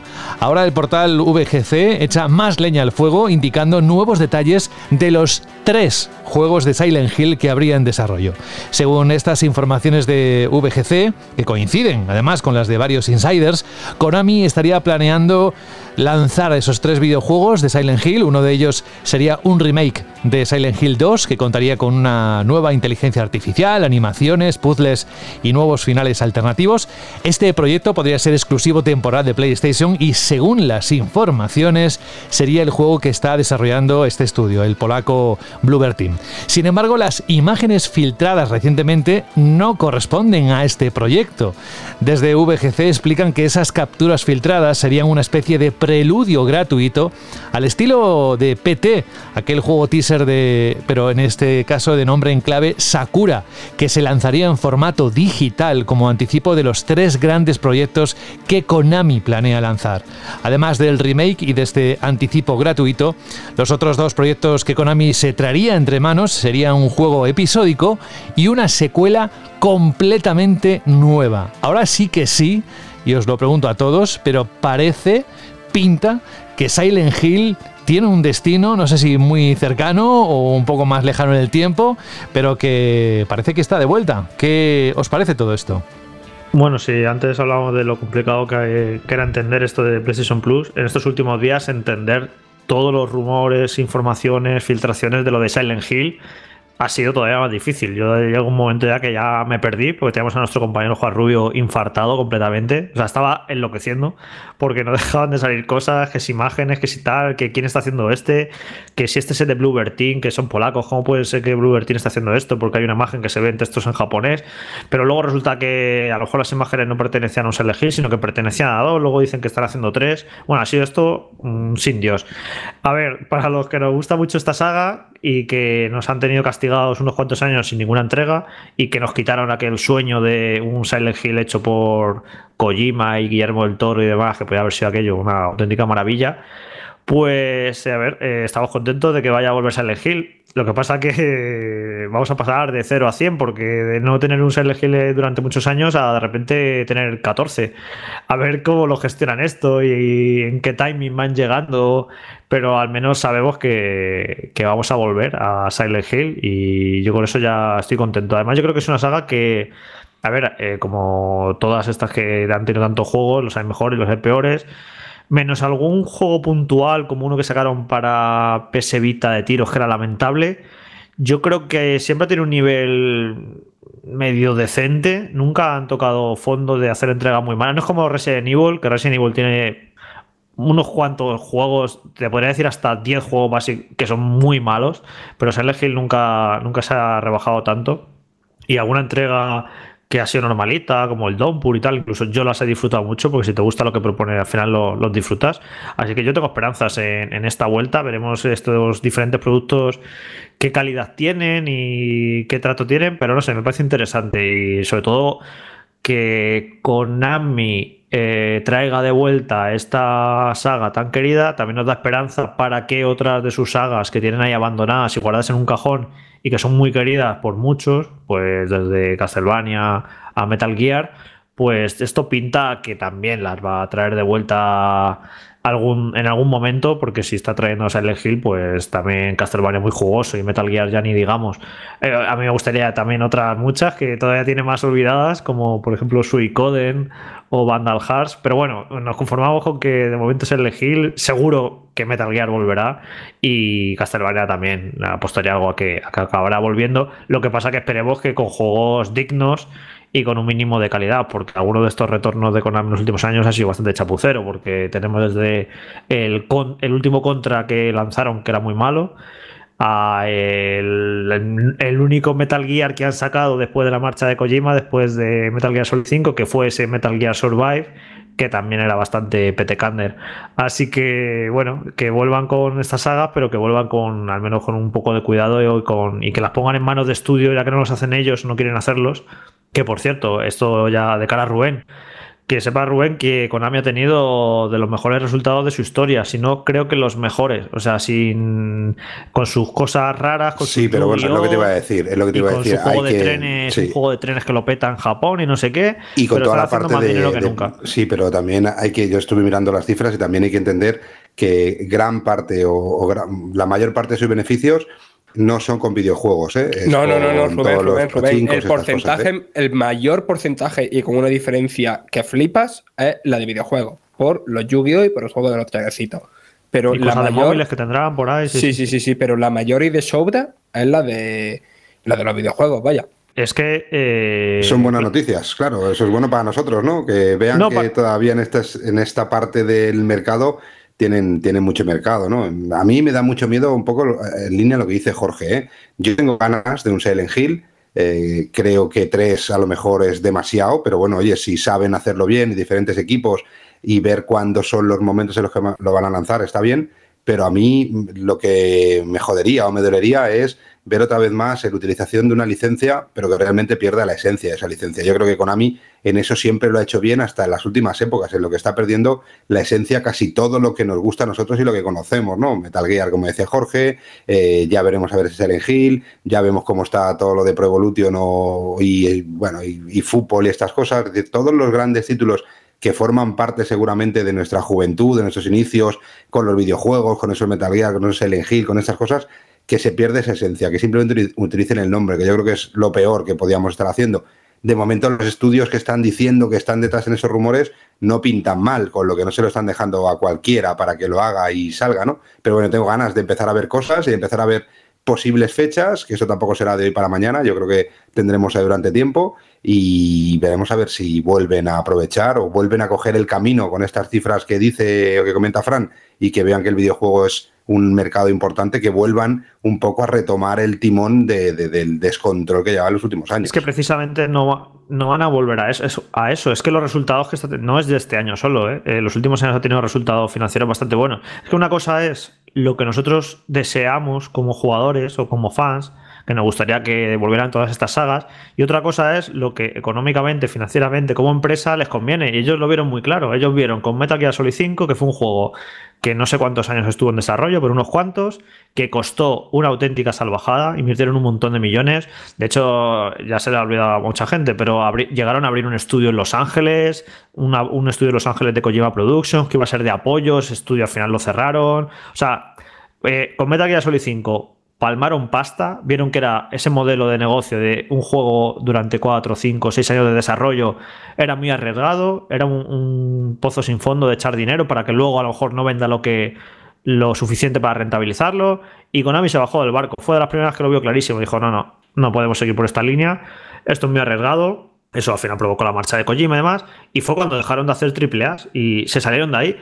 Y el caso que esa decisión polémica y que para cualquier jugador de bien era totalmente condenable y se estaban equivocando, los resultados financieros les han dado la razón de que hicieron bien, de que para la empresa lo mejor fue bajarse de ese tren de las superproducciones de ciento y pico millones de dólares y ir por otro modelo de negocio menos arriesgado que les está dando sus frutos, como hemos visto en los últimos resultados financieros. Así que está guay quejarse de qué malas Konami, que, que está vilipendiando sus sagas y reírse y jiji jaja, pero luego realmente, de cara a los accionistas, eh, los movimientos que han hecho eh, son lo correcto. Otra cosa es que ahora, eh, creo que, además lo dijeron esto abiertamente, van a coger a sus sagas, las van a traer de vuelta, pero ellos no van a afrontar todo el riesgo de el desarrollo interno y pagarlo todo y demás, se ve que bueno, van a buscar estudios por ahí, por todo el mundo, que, que puedan trabajar bien, que les puedan dar sus sagas, con producciones seguramente que no sean muy caras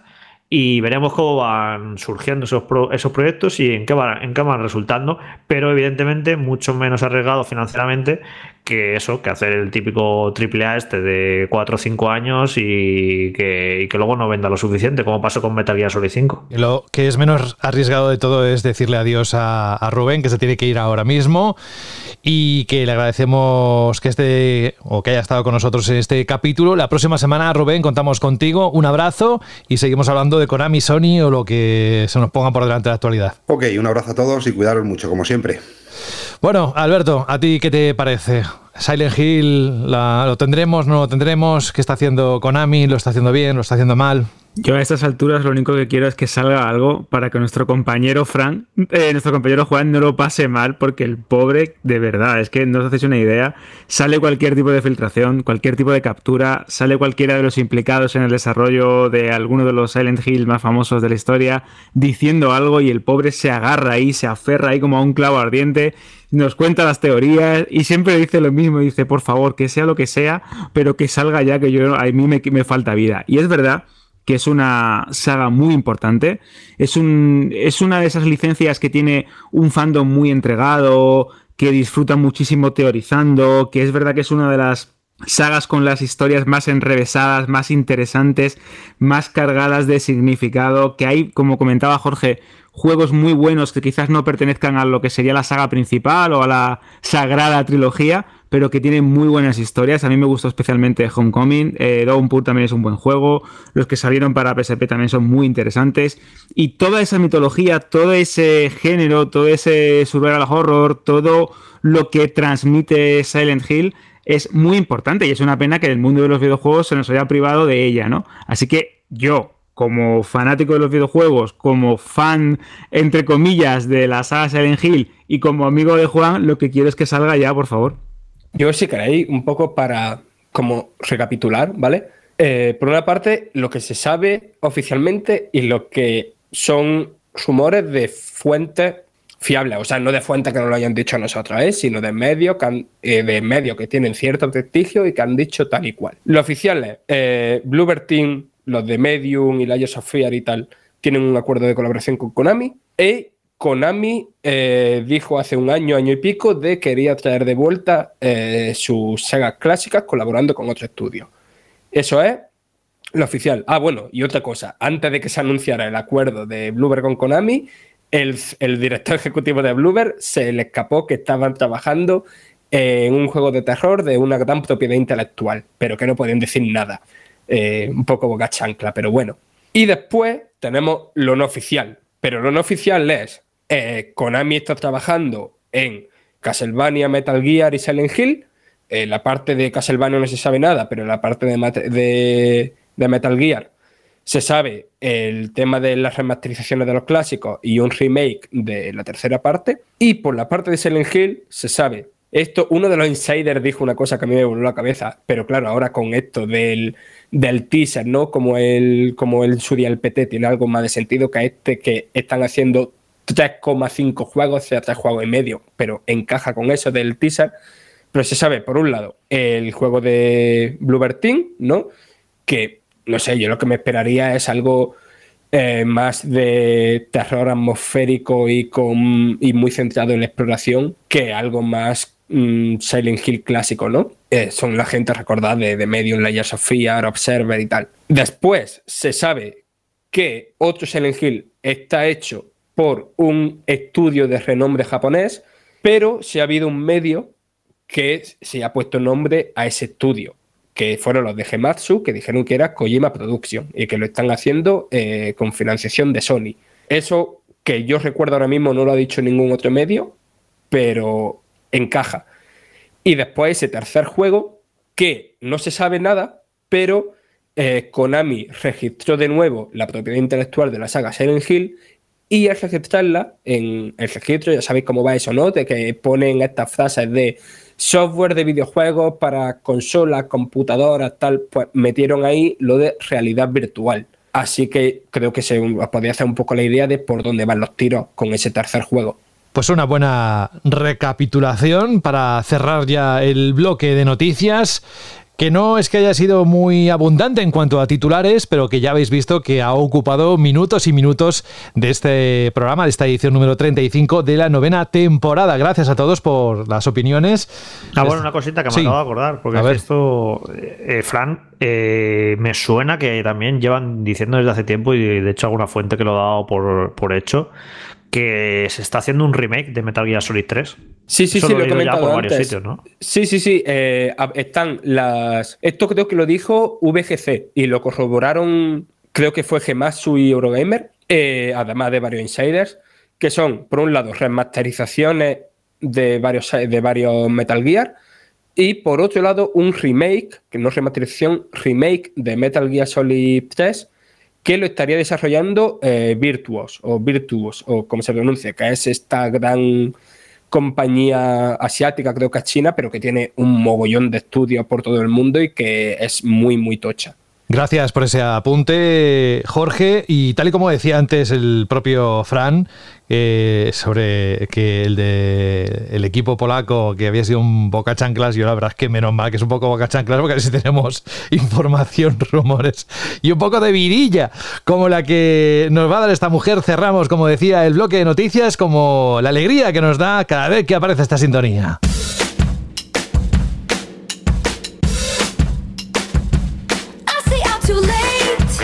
Y también vamos a ir recapitulando el programa, vamos más recogiendo el programa, vamos a ir recogiendo los bártulos. Pero antes nos queda la pregunta Shirley que nos propone siempre, cada semana, Alberto, y queremos conocer el enunciado de la que propusiste la semana pasada. A ver, recuerda.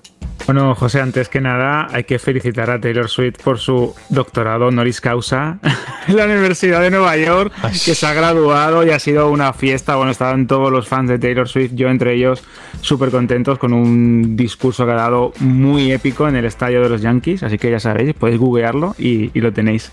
Para que veas que siempre estoy a la actualidad de, Taylor, ¿eh? No, no, no, falto. no falto, sí, sí, no lo dudamos en ningún momento. A mí lo que me sorprende es que estés tan, tan al día. Si es que parece que estás viviendo con ella. Parece que tengo una, página fandom. Sí, sí, sí, sí. O, que ella misma te escribe los mensajes y por eso te Ay, ojalá, ojalá, Sería muy bueno, bueno. vamos, a, centrarnos. Vamos a centrarnos. La pregunta, Chirri, de la semana pasada era que qué pensabais de ese megatón como fue el retraso de Redfall y de Starfield. Y si se había equivocado Xbox y Bethesda a la hora de dar una fecha en concreto. Hemos tenido un montón de respuestas. Voy a ir por la de Aitor Teilatau en, en, en iBox que dice, gran programa chicos, respondiendo a la Shirley, sin duda creo que con los lanzamientos como Cyberpunk, las compañías han aprendido de sobra que no hay que cagarla con un lanzamiento prematuro.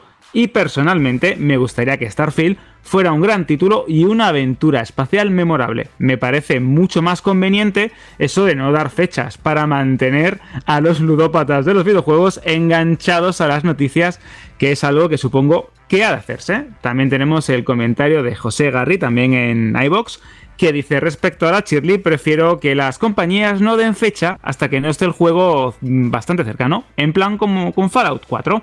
Por otro lado, me da igual, puesto que tengo tal cantidad de juegos acumulados que me falta tiempo y me falta vida. También tenemos otro comentario de Sergi Sánchez, que atención José, esto ya creo que es una constante. También os doy las gracias por esa guía de Elden Ring. Voy jugando cuando puedo porque soy padre de una niña de un año y tengo, pues eso, unos ratos cuando no se puede dormir. Ayer consiguió, nos comentaba, matar a Malenia y dice, cuando me lo pase, me pondré con Lego Star Wars, que es algo más light y le tengo ganas. Yo creo que es una mezcla perfecta de un juego muy que es como un reto muy difícil, muy dificultoso, a otro más ligero, más divertido, mucho más desenfadado. Y cuando tu cría crezca, te pones a jugar con ella, que seguro que se lo pasa bien. Y tiene una niña de un año, eso sí que es una side quest y no las que tiene Elden Ring. Vamos. Sí, sí, sí, yo creo que se está pasando la vida en modo difícil, ¿no? Jugando a Elden Ring y con una niña de un año. También tenemos el comentario de Museo de la Informática que dice: Si el retraso de Starfield es para bien, esperamos pacientemente. Pero ya empieza a ser demasiado común eso de los retrasos de los juegos AAA y nos pone el emoji ese de la carita ahí mirando de lado como diciendo esto ya es una tónica de la industria. También tenemos. Eh, Alberto, han metido muchos emojis últimamente, ¿eh? Bueno, bueno, es que, es que, yo estoy muy feliz porque sabes que como eh, fanático de los emojis hay un montón, pero por todos lados, ¿eh? ¿eh? los comentarios, la gente los usa en Twitter. Yo creo que estamos siguiendo toda la, la senda de Jorge de Alessandro.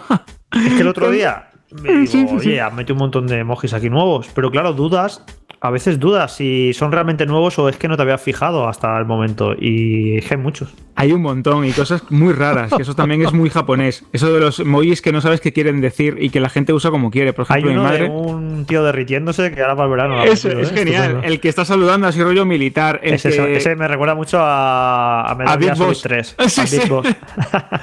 hay uno que desaparece, hay geniales. Hay uno que está como más malito. Bueno, bueno, es que es verdad que yo soy un fanático de los emojis y lo de poner mensajes con un montón de emoji y que tu madre no sepa qué estás diciendo, que te diga, hijo, ¿este emoji de qué sirve? Eso también me encanta, el desconcertar con las caritas. Y nuestros, ah, nuestros oyentes, la verdad es que están poco a poco usándolos. Tenemos un comentario de Arlan que me ha hecho bastante gracia, porque dice, vender el doble de una mierda es menos mierda, pero sigue siendo poco mierda. Que esto es una fase de nuestro Rubén, que dice, Rubén Stótoles de Delfos, muy top ese momento y qué espontáneo. No he podido evitar reírme a pesar de lo del asunto. Gran programa, equipo. Y de hecho, Hablando de escatológicos, tenemos también el comentario de José Rafael Lopt que dice: Buenísimos los comentarios de los Batters de la semana pasada. Lo tengo que volver a poner y partirme. Si es que al final todo va al mismo sitio, nunca sí, mejor dicho. Sí, sí. ¿Os acordáis cuando Jorge decía que el culo le huele a playa? Todavía no es el momento, ¿eh? pero hay un oyente que en unos días escucharemos un mensaje que nos ha dejado cuando esté Dani Paredes con nosotros, porque es un mensaje para el buzón del oyente y al final termina diciendo: Oye, a mí también me huele el culo a playa como a Jorge. Ah, pues tengo algo que decir respecto a eso del culo a playa. Luego, luego te comento. Sí, bueno, pero ¿lo, lo vas a decir para todos o solo para mí? No, no, para todos. ah, para todos, aquí, para todos. Aquí esto es un programa súper abierto. Nuestros oyentes son como No hermanos tenemos para nosotros secretos. y no tenemos secretos para ellos. y si se ríe solo. Venga, pues acabamos con los comentarios, Alberto. Sí, ter- terminamos agradeciendo a José Firot que habla de las ventas de PS5. De hecho, mantiene un debate bastante bueno con nuestro compañero Rubén. Tenemos también la reflexión de The Crowd. Todo esto lo tenéis y más y mucho más en iBox. Ya sabéis, tenéis todas las vías habituales para la siguiente pregunta, Porque me tienes que preguntar cuál es, José. No, no, ya te lo has preguntado tú mismo, te lo has autopreguntado. ¿Cuáles va? Venga. Es que me gusta que es que hay que mantener un poco el romanticismo en esta relación. la emoción, pues la, la emoción. pregunta, la pregunta, Shirley, de la semana que viene es que qué pensáis precisamente de las suscripciones y los servicios en el mundo del videojuego. Creo que es algo tan habitual, es algo que cada vez estamos más acostumbrados y parece que no, pero mires a cualquier plataforma y tienes una. Ya sabéis qué pensáis de las suscripciones, de ese PS Plus nuevo, de Nintendo Switch Online, de Game Pass y los servicios en el mundo del videojuego. Y tenéis los canales habituales iBox, Vandal o los mensajes de audio que nos encantan a través de. ¿De cuál correo, José? No, no, ¿no te acuerdas tú? ¿Cómo que no? Si te lo digo para que me des el pie. Ah. Radio.vandal.net. ¿Cómo, ya cómo, sabéis. cómo, cómo, cómo? Radio.vandal.net. Ah, ya sí, sabéis, sí. tenéis unos Sí. 20, 30 segundos. No os paséis mucho para que tengáis espacio y podamos escucharos en el programa. Bueno, pues vamos a, a acabando ya. Eh, yo creo que esto ya también empieza a ser como una matrimoniada, como decía con, con Rubén, un oyente, también con Alberto, pero bueno, es lo que pasa, no tenemos secretos y aquí nos lo contamos todo. Eh, Alberto González, que la próxima semana, con calor seguramente, porque las previsiones es que va a subir el termómetro en los próximos días, así que pantalones cortos, bien refrescadito, bien hidratado y nos encontramos aquí en la próxima edición de Banda al Radio, que tampoco quedan muchas, ¿eh? estamos ya descontando.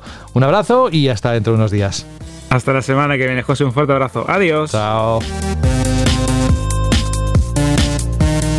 Frank, la cerveza no es buena para hidratarse, es buena para, para de- degustarla bien fría cuando hace calor y tal, pero un vasito de agua también de vez en cuando. ¿eh? Bueno, ¿cómo estás ahora mismo? Eh, ¿Estás bien? ¿Abandonas el programa? ¿Estás en condiciones de abandonarlo? Estoy, la verdad, con ganas de que me despida para poder abrir la ventana. Ah, pues nada. Fran Gematas, un abrazo. Hasta la próxima semana y, y muchas gracias por estar con nosotros hoy. Nada, hasta luego. ¡Abre la ventana! Y ahora, momento estelar. A ver, que yo llevo unos segundos esperando qué nos vas a decir, qué quieres compartir, qué has descubierto, amigo Jorge. No, pues te iba a decir que la semana que viene no estoy. Vaya, pensaba que ibas a lanzar una. Porque ha dicho de lo de me huele el culo a playa, pues te iba a decir eso, que me huele el culo a playa ahora mismo. Ah, vale. O sea, que te vas de vacaciones o donde sea, vale. Que no vas a estar, vaya. No voy a estar, no voy a estar. No vas a estar. Bueno, ya lo arreglaremos. Eso me acabo de enterar ahora mismo, junto con todos los oyentes. Eh, de momento, pásatelo bien, descansa y a ver cuándo nos encontramos la próxima vez. Espero que sea en unos días. Sí, hombre, la semana que viene así descanso yo, descansan nuestros oyentes de mí, descansas tú de mí y todos contentos. Así estupendo. Venga, anda, cuídate. Hasta luego. Chao.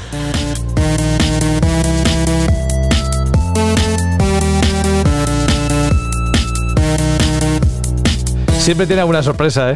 Y, os prometo que muchas, más de las que a veces desearía. Bueno, vamos a acabar con una canción que en este caso Fue un llamamiento que hicimos hace unos meses y de Crow, eh, habitual oyente al que le mandamos un abrazo muy grande, que siempre está con nosotros desde hace muchas temporadas, pues aprovechó la oportunidad y dijo, bueno, pues eh, dice, buenas amigos de Vandal, mandó el correo, dice, pues aprovechando que queda algún hueco para la canción del final, me gustaría pediros el tema Follow in Flight de la banda sonora de Halo 2 Anniversary Edition. Es un auténtico temazo que cuenta con la colaboración de Misha Mansur, el guitarrista de la muy recomendable banda de metal progresivo Periphery, y que en el juego suena en una épica batalla de Banshees, creando un momento absolutamente épico. Un abrazo para todos de Crow y un abrazo enorme de todo el equipo para ti. Así vamos a acabar con este tema. Recordad, Halo 2, Follow in Flight, además eh, que tiene caña desde el principio, yo lo he estado disfrutando mientras lo estaba preparando. Pues nada, que con calor o sin él, la próxima semana y sin Jorge, estaremos aquí en la edición número 36. Hasta entonces, cuidaos mucho, disfrutad mucho, hidrataros mucho y seguid las noticias a través de la página web de Vandal. Adiós.